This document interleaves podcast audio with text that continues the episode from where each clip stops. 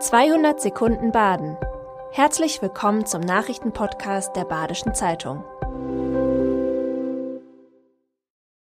Die Nachrichten am Freitag, dem 24. März. Am Montag wird der Verkehr in Deutschland großteils stillstehen. Der doppelte Warnstreik von Eisenbahn- und Verkehrsgewerkschaft und Verdi wird die meisten Verkehrsmittel betreffen. Bestreikt werden der Fern- und Regionalverkehr der Bahn, der Nahverkehr in Baden-Württemberg und sechs anderen Bundesländern, bestimmte Autobahntunnel, die deutschen Flughäfen, die Binnenschifffahrt sowie Schleusen auf wichtigen Wasserstraßen und Häfen. Die Ausfälle sollen am Montag um 0 Uhr beginnen und den gesamten Tag dauern. Bereits gebuchte Bahntickets für Montag und Dienstag können kostenlos storniert oder flexibel bis kommenden Samstag genutzt werden. In Baden-Württemberg gab es 2022 so wenig Kriminalität wie sonst nur während der Corona-Jahre. Das zeigt die neue polizeiliche Kriminalstatistik. Für einzelne Delikte trifft dies allerdings nicht zu.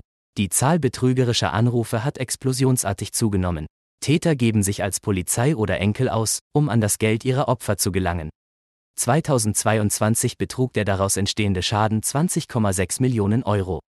Auch die Zahlen der Gewalttaten gegen Polizisten und Rettungskräfte sind stark angestiegen.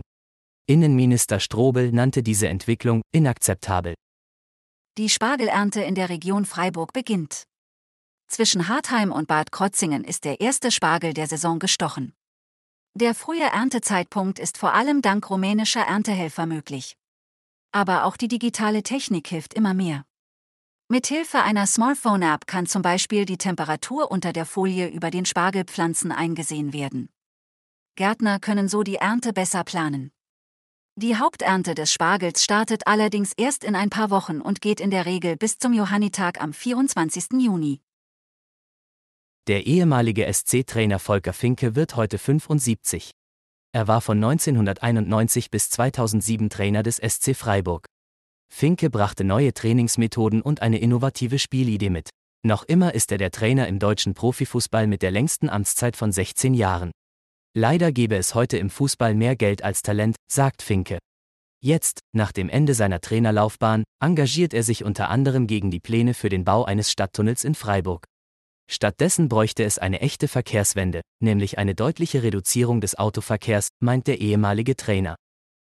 Boris Becker hat auf einer IT-Messe im Europapark darüber gesprochen, wie man Höhen und Tiefen im Leben meistern kann. Der einstige Tennisstar wurde im Dezember aus dem britischen Gefängnis entlassen. Auf dem Cloudfest, einer Veranstaltung für Internetinfrastruktur, hat er einige Weisheiten aus seinem Leben geteilt. Zum Beispiel erzählte Becker, der schwerste Gegner ist immer der Mann im Spiegel. Das ist der, den du zuerst bekämpfen musst. Es ist in Ordnung, einen Fehler zu machen. Aber töricht wäre es, ihn zweimal zu machen.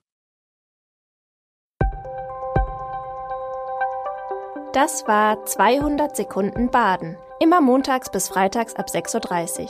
Aktuelle Nachrichten rund um die Uhr gibt's auf der Website der Badischen Zeitung badische-zeitung.de.